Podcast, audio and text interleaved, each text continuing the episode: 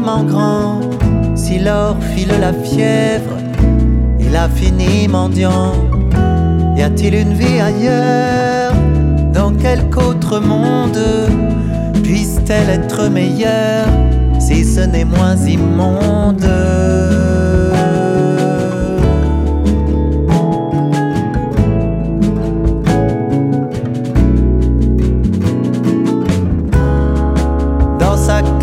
De l'astre, je ne suis jamais loin, je le suis sans relâche, dans le rôle de témoin, derrière son télescope, il n'a Dieu que pour elle, la science et l'enveloppe d'obsessions irréelles. La vie, là-haut, c'est où? Une fuite en avant, dans tout cela, je suis quoi, c'est selon, je suis son au-delà, car il se sent au ciel comme en son salon.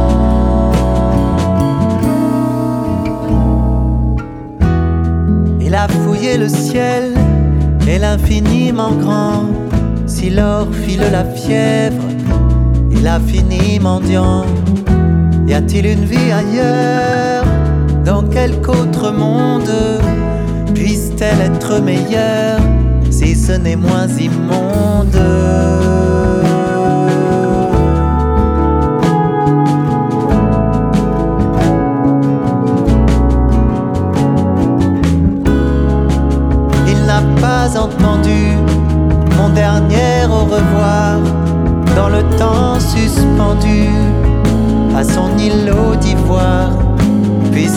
La trouver, sa planète onirique, son voyage achevé vers une autre Amérique. Je l'ai perdu en route, c'est pas moi qui m'en vais, mais c'est moi qui m'en veux me tenir au chevet de ses pâles cheveux. Je ne peux le sauver de l'éternelle quête dont il a fait le vœu.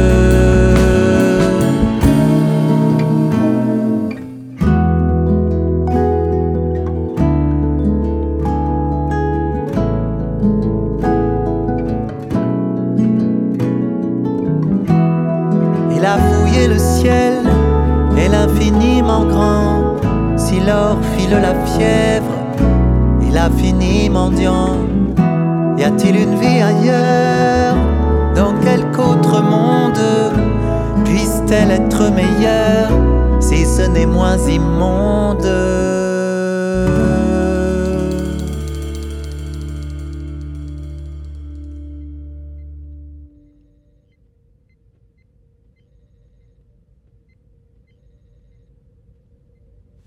Mes petits, mes enfants, où êtes-vous?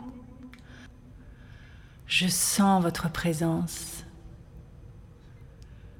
Les yeux rivés sur son moniteur, il observe une petite boule lumineuse, pas plus grosse qu'une bille. Peut-être qu'il est l'heure de dormir? Êtes-vous au fond de votre lit?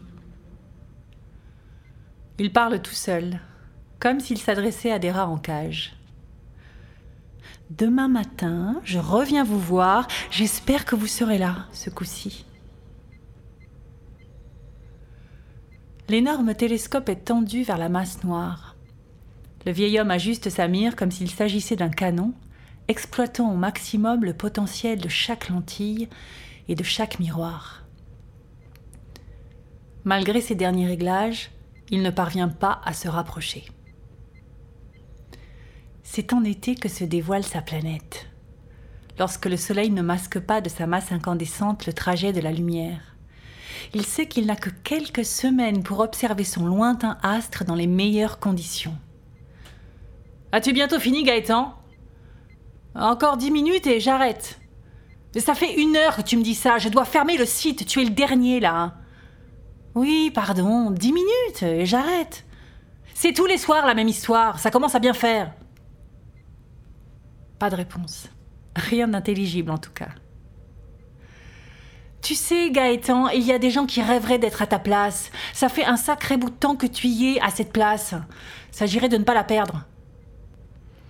Pas de réaction, à part d'étranges grognements. Le gardien de l'observatoire appuie alors sur une série de boutons déclenchant la fermeture du toit. Les deux plaques incurvées se rejoignent en glissant dans un mouvement synchronisé avec le télescope géant qui se rétracte comme un pistil dans sa fleur. Le vieil homme est immobile, face à l'écran noir. La bille a disparu. Tour à tour, les appareils se mettent en veille, à l'initiative du gardien qui actionne les commandes et finit par réduire au silence tout le bâtiment. L'astronome sexagénaire se retrouve plongé dans l'obscurité. Seule la lumière au-dessus de la porte principale lui permet de se repérer. Bon, je ferme. Tu viens avec moi ou je te laisse là jusqu'à demain? La carcasse rouillée du scientifique se met en branle. S'appuyant sur son bureau, il soulève son corps décharné à la force de ses bras pour soulager ses genoux fatigués. La démarche est lente. Il semble se déplacer en apesanteur sur la planète qui l'obsède tant. Oméga 7. C'est le nom qui fut donné à ce caillou, situé à 50 années-lumière de la Terre. Découverte en 1983, elle alimente depuis les fantasmes de la communauté scientifique. D'après son positionnement par rapport à l'étoile autour de laquelle elle gravite, elle pourrait avoir vu se développer la vie. Gaëtan Berthaud lui a consacré une bonne partie de sa vie. Conduisant de nombreuses études, il n'est jamais parvenu à corroborer cette hypothèse. Au fil des années, l'intérêt pour Oméga 7 est allé décroissant. Elle est trop éloignée et les programmes la concernant ont été suspendus les uns après les autres, faute de moyens financiers. Il n'y a guère plus que Gaëtan pour continuer à s'acharner. Il ouvre la porte de la chambre et se dirige vers le lit. Hélène se réveille. Comment s'est passée ta nuit? Tu ne veux pas manger quelque chose? J'ai fait des lasagnes. Rien, il ne s'est strictement rien passé, aucun signe de vie. Je commence vraiment à me demander ce que je fous là. Il retire ses vêtements et se couche sans la moindre attention pour sa femme. Manifestement, il n'a pas faim. Hélène, qui s'était levée pour lui réchauffer une assiette, n'a plus qu'à se recoucher avec lassitude. Une minute plus tard, il ronfle déjà. Elle regarde le réveil. Il est six heures du matin. Le soleil commence à se lever. Après des années de vie commune, certaines habitudes sont ancrées dans le quotidien. Elles sont en général entretenues par l'une ou l'autre des parties, de telle sorte qu'elles font office de normes. Hélène se dit parfois qu'elle bouleverserait bien cette foutue norme. Hélène a connu Gaëtan alors qu'il était un jeune astronome plein d'ambition et d'avenir. Elle était à l'époque pigiste pour une revue scientifique. Ce n'était pas le magazine dont elle rêvait en sortant de son école de journalisme, pourtant elle avait appris à aimer ce monde de passionnés qui lui apprenait des tas de choses. Elle retranscrivait des entrevues avec d'éminentes têtes pensantes, mais avait parfois du mal avec certaines notions ou certains termes techniques. Elle avait alors recours à l'appui de plusieurs spécialistes, dont Gaëtan. Au départ, entre eux, il ne s'agissait que d'une aventure. Il y avait une connivence physique qui les attirait dans le même lit, une à deux fois par semaine. Hélène en espérait un peu plus, mais elle n'était pas de taille à lutter face à la passion débordante de celui qui lui avait accroché le cœur. Et puis, ce n'était pas sa nature non plus de réclamer. Elle ne savait pas trop s'y prendre et tenait à sa fierté. Pendant deux ou trois ans, l'intensité de la relation est restée assez stable, tandis que la carrière de Gaëtan n'a cessé de progresser, le conduisant à un poste de recherche à l'université Lyon 1. Le confort affectif et sexuel qui s'était installé allait s'officialiser petit à petit. Au départ, il ne faisait pas bon afficher leur relation dans ce microcosme où tout le monde se connaît. Mais les bruits de couloir ont eu raison de leur secret. Les deux amants décidèrent de prendre un deux pièces meublé, non loin de l'université.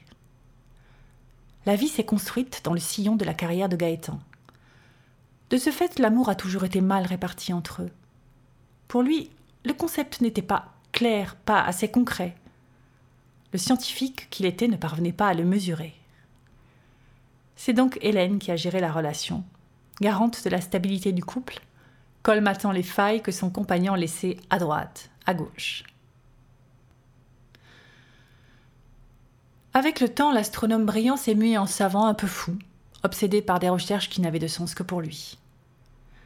Un jour, un ami du couple, astronome également, confia à Hélène que les hypothèses de son compagnon étaient plausibles, mais qu'il faudrait conjuguer les efforts et les crédits de tous les programmes spatiaux pour espérer avoir un début de réponse. Délaisser tout l'univers au profit d'une seule planète inaccessible, avec qui plus est un résultat incertain. C'était il y a quinze ans. Depuis, cet ami ne répond plus aux invitations d'Hélène, qui tente de maintenir un semblant de lien social.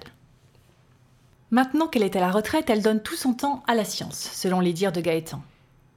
Elle est restée toute sa carrière dans le même magazine jusqu'à ce qu'un plan social mette un terme prématuré à sa vie active. Elle s'est alors employée à retranscrire et à promouvoir les travaux de son concubin pour qu'ils soient publiés.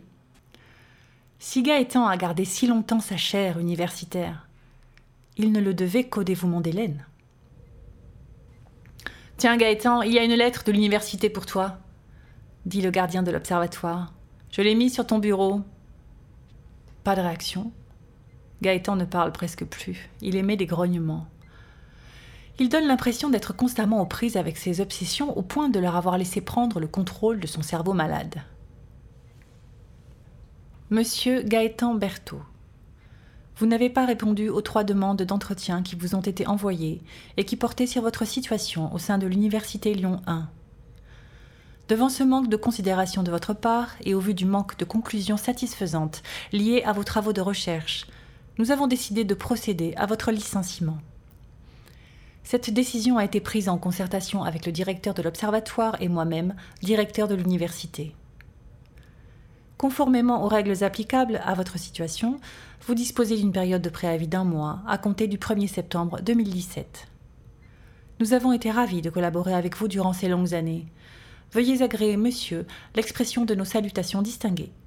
Maurice Hirsch, directeur de l'Université Lyon 1. Gaëtan plie la lettre une première fois, puis une deuxième et une troisième. Ainsi de suite, jusqu'à ce qu'elle forme un petit cube qu'il glisse dans sa poche intérieure. Il allume son ordinateur et commence son travail d'inventaire des observations de la veille. Il ne semble pas comprendre ce que cette lettre représente. Il vient d'être banni de son lieu de recherche. Il vient de se faire confisquer ses rêves et ses jouets, d'un coup, d'un seul. Que reste-t-il à un enfant si on l'empêche de rêver? Cela fait plusieurs mois que Gaëtan ne sort plus de la chambre, repeinte en noir, qu'il occupe désormais seul. Hélène a renoncé un soir à y mettre les pieds, constatant que la place qui lui était allouée dans le lit a été investie par une pile de documents, de livres et d'objets divers.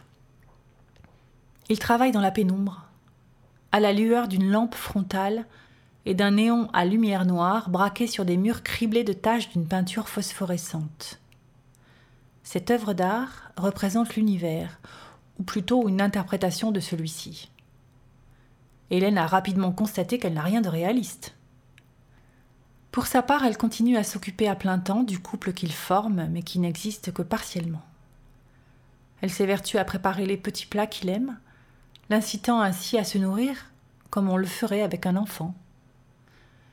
Il la remercie à sa manière, d'un grognement obséquieux, puis picore deux ou trois fois dans son assiette, sans abandonner son ouvrage. Son quotidien d'infirmière est rythmé par des attentions à son compagnon.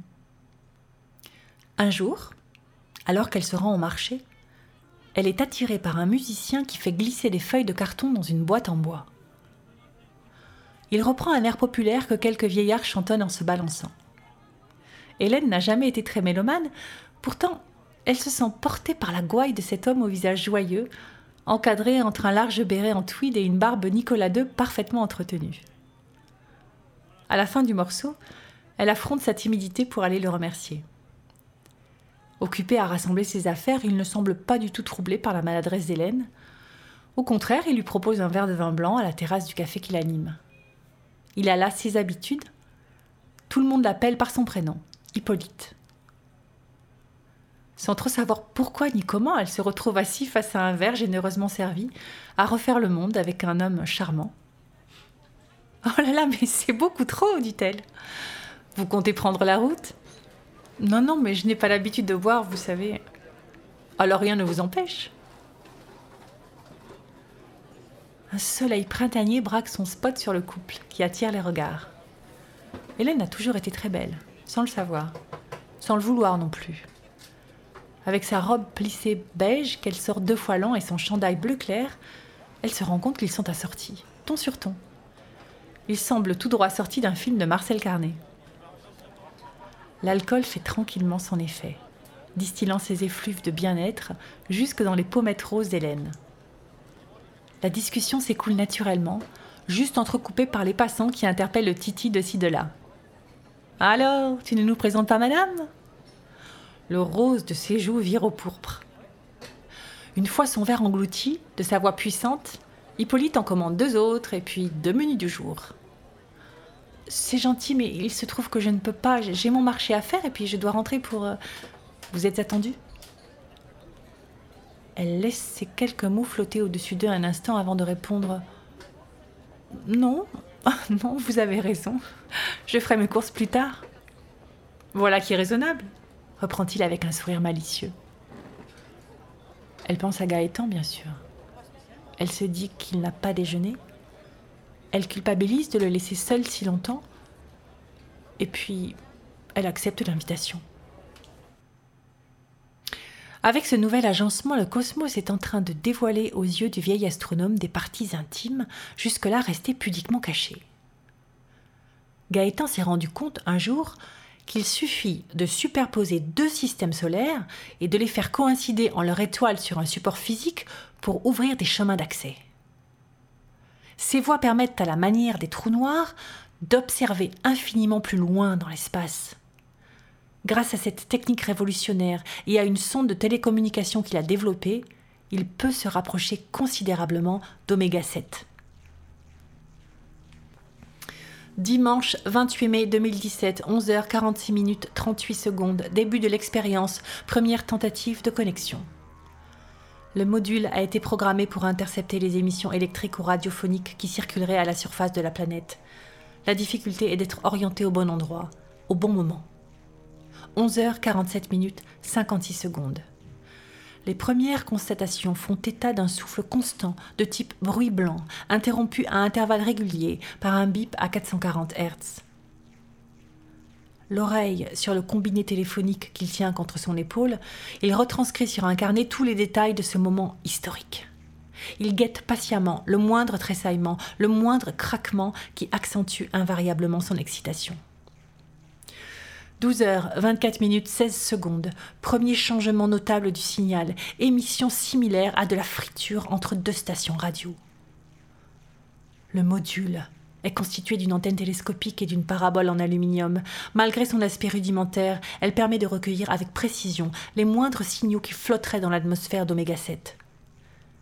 Il ajuste les réglages en jouant sur la longueur de la tige et en orientant la base réfléchissante. 13h, 43 minutes, 28 secondes. Nouveau bruit, de consistance organique cette fois. À noter une ressemblance avec une voix de type guttural. Le bruit disparaît au bout de 13 secondes. Gaëtan a le sentiment d'avoir perçu les bribes d'un langage inconnu. 13h, 49 minutes, 40 secondes. Nouveau bruit du même type. Plus long cette fois une minute et douze secondes exactement. Les intonations, les accents toniques, un semblant de ponctuation, tout indique qu'il s'agirait d'une voix. Il est toutefois difficile de comparer les sonorités avec un quelconque idiome terrestre. Il ne se rend pas bien compte de ce qui est en train de se passer. Il se contente de constater dans une effervescence incontrôlée. Les heures paraissent des minutes en compagnie d'Hippolyte. Hélène est en train de rajeunir. Le déjeuner s'est éternisé.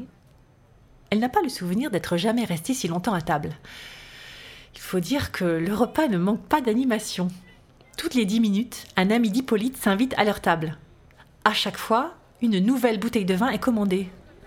Le petit salé aux lentilles et la crème brûlée n'ont pas suffi à éponger tout cet alcool.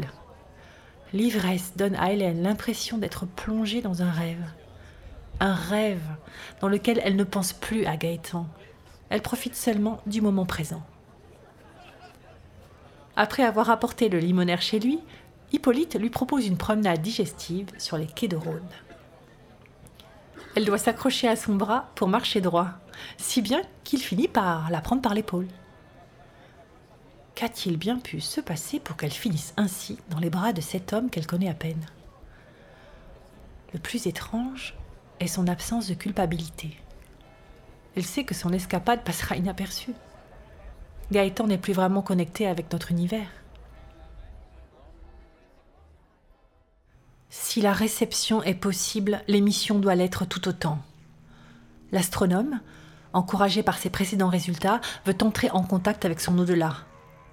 Il se lance alors, à travers le microphone de son combiné, à la manière du général de Gaulle, à la France libre. Gaëtan Berthaud, de la planète Terre, pour les habitants d'Oméga 7. Vous me recevez? La première tentative n'est pas concluante, mais il perçoit toujours des sons qui l'apparentent à une voix, une voix de plus en plus distincte. Il croit même en entendre une autre, peut-être une conversation? Il persiste et relance une bouteille à l'infiniment grand. Gaëtan Berthaud, je répète, Gaëtan Berthaud, message de la planète Terre, je viens en ami, je cherche à entrer en contact avec un habitant de votre planète. Il n'a pas connu pareille excitation depuis des années. Il a toutes les difficultés du monde à rester assis, rendant l'écriture de ses notes illisibles. Soudain, parmi le charabia des voix qu'il perçoit, il croit reconnaître deux mots Gaëtan Berthaud. Il pense d'abord à une hallucination, mais l'interlocuteur répète de façon plus distincte Gaëtan Berthaud. Le vieil homme n'en revient pas. Il effectue de petits sauts qui défient ses lois de la gravité. Il est 21 heures, 20 minutes, 26 secondes. Gaëtan Berthaud vient de marquer l'histoire de l'humanité, comme Galilée, Einstein ou Armstrong avant lui. À cet instant précis, Hélène entre dans la pièce. La promenade le long du Rhône a été courte. Les jambes d'Hélène ne l'ont pas portée bien longtemps. Elle et Hippolyte sont restés assis sur un banc, enlacés, à contempler le spectacle des péniches qui glissaient sur le fleuve. La discussion, libérée par le vin, leur a permis d'évoquer leur existence sans pudeur. Ils se sont plus à jouer les anciens combattants d'une vie qui leur avait laissé quelques regrets, mais qui avait un doux parfum avec les perspectives nouvelles qui se profilaient. Jusqu'à ce jour, Hélène n'avait jamais réellement imaginé le quotidien sans Gaëtan. Elle s'était tellement investie dans l'existence de cet homme que sans lui, il ne lui restait rien qu'un vide abyssal. Un sentiment d'avoir fait un mauvais placement, ou de brader sa vie. Alors, malgré la tentation, elle a refusé l'invitation à dîner d'Hippolyte, qui s'est résigné poliment et lui a laissé sa carte. Elle lui a fait la promesse de l'appeler avant de lui déposer un baiser sur la joue. Tandis que le jour entamait son lent déclin, elle s'est éloignée d'un pas hésitant pour retrouver sa triste réalité. Gaëtan, de dos dans la pénombre, tient d'une main le combiné téléphonique de la chambre. De l'autre, il tente d'annoter un carnet posé sur la table de chevet. Cette tâche est rendue éminemment délicate à cause des bons qu'il effectue. Hélène ne l'a pas vu marcher sans traîner les pieds depuis bien longtemps, et le voilà qui saute comme un cabri. Autre élément étonnant, il s'exprime à haute voix de façon précise et intelligible. Cependant, tout ce qu'il dit est dénué de sens. Il crie son nom, affirmant qu'il souhaite entrer en contact avec son interlocuteur. Qui peut bien être cette personne à l'autre bout du fil? En examinant la scène, Hélène aperçoit une installation qui attire son attention. Pointé sur sa galaxie murale, un dispositif constitué d'une multitude d'objets de l'appartement qui avait récemment disparu est installé. L'antenne télescopique de la radio de la cuisine, une passoire métallique recouverte de papier aluminium, le tout reposant sur une structure faite de cintre et du tabouret trépied de la salle de bain. Des câbles électriques relient le tout au téléphone. En analysant la chose qui ressemble à une antenne parabolique, Hélène comprend que Gaëtan est en train de communiquer avec l'espace, sûrement avec sa planète. Elle reste de longues minutes incrédule à observer le tableau sans savoir comment réagir. Absorbé de tout son être, le savant fou n'a pas remarqué sa femme. Gaëtan ne perçoit plus les signaux terrestres. Elle se décide à faire irruption dans son monde. De la voix la plus douce qui soit, elle essaie d'attirer son attention. Gaëtan? Tout va bien, Gaëtan? Les ondes de la voix d'Hélène ne parviennent pas jusqu'à ses oreilles. 21h, 26 minutes 32 secondes. Appel de la Terre. Hélène est sur le canal 2, mise en attente. Ce moment historique ne peut souffrir de perturbations extérieures, quelles qu'elles soient. Gaëtan a passé sa carrière à tenter de convaincre les autres du bien fondé de cette théorie, souvent à contre-courant des fondamentalistes de l'astronomie. Il a su persévérer pour aboutir, en ce jour glorieux, à ce résultat. À part Hélène, peu de gens ont cru en lui, il faut bien le reconnaître. Mais elle aussi devient sceptique. Depuis qu'il a intégré ce nouveau laboratoire, il la sent distante. Il se méfie un peu. Il y a tellement d'espionnage dans ce milieu. La convoitise de la communauté scientifique pour ses récents travaux pourrait bien la pousser à accepter certaines offres alléchantes. C'est du bout des lèvres qu'il accepte ses tentatives de corruption culinaire. Le vieil homme ne cherche ni la fortune, ni la gloire. Seul lui importe le sort de l'humanité et la possibilité de fraterniser avec cette civilisation qui vit sur Oméga 7. Peut-être qu'une moussaka le ramènera sur Terre, se dit Hélène. Il n'a rien mangé depuis ce matin, il est bientôt 22 heures. Dans la cuisine, elle se consacre à cette tâche qui est devenue le seul lien avec son compagnon. Elle repense à sa journée, à cet homme qui la tenait dans ses bras, qui lui parlait, qui la faisait rire. Depuis combien de temps n'a-t-elle plus ri avec Gaëtan? Elle émince des oignons et les fait blondir dans une casserole, ajoute des tomates découpées en gros dés et deux bonnes cuillères à soupe d'huile d'olive, de la cannelle, du miel, du sel et du poivre. Depuis combien de temps n'a-t-elle échangé un simple mot avec lui?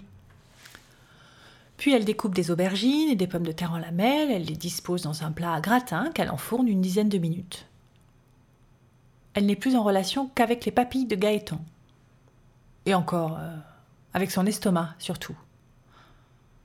Considérer les papilles d'un homme qui a sacrifié l'usage de la plupart de ses sens, c'est encore un investissement peu rentable. Elle sort de la viande hachée du congélateur et la fait revenir dans une large poêle, puis elle incorpore la sauce qui a fini de mijoter. Qu'est-ce qui la pousse encore et encore à se donner du mal ainsi? Un simple plat de pâtes au beurre aurait largement suffi à son bonheur. Elle sort le plat du four et dispose par couches les légumes et la garniture. Elle termine par une couche de béchamel faite entre-temps. Puis elle replace le tout dans le four, encore chaud. Durant l'heure de cuisson qui suit, Hélène se questionne sur son existence. Le constat d'échec cuisant.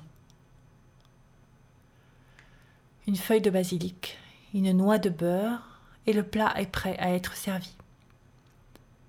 Elle se dirige vers la chambre, se disant que l'odeur lui fera lâcher le combiné greffé à son épaule. Il n'y a plus moyen de marcher convenablement dans ce capharnaüm. Elle dépose l'assiette sur une chaise, à l'entrée de la pièce. Gaëtan n'a toujours pas remarqué sa présence. Il est 23h17. Résignée, Hélène se dirige vers le porte-manteau. Dans son sac à main, elle récupère la carte d'Hippolyte. Sur son téléphone, elle compose son numéro. C'est Hélène?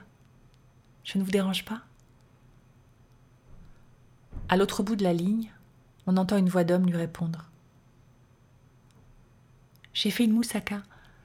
Est-ce que ça vous dirait d'y goûter? 23 heures, 20 minutes, 15 secondes. La connexion avec Oméga 7 est bonne. Première tentative de déchiffrage de ce langage. Hélène a quitté le laboratoire. L'avancée de ce jour n'est que le début d'un long travail de recherche. Une civilisation reste à découvrir. Nous sommes à l'aube d'une nouvelle ère, Il s'agira de ne pas reproduire les mêmes erreurs. Gaëtan Berthaud ne sera pas un autre Christophe Colomb.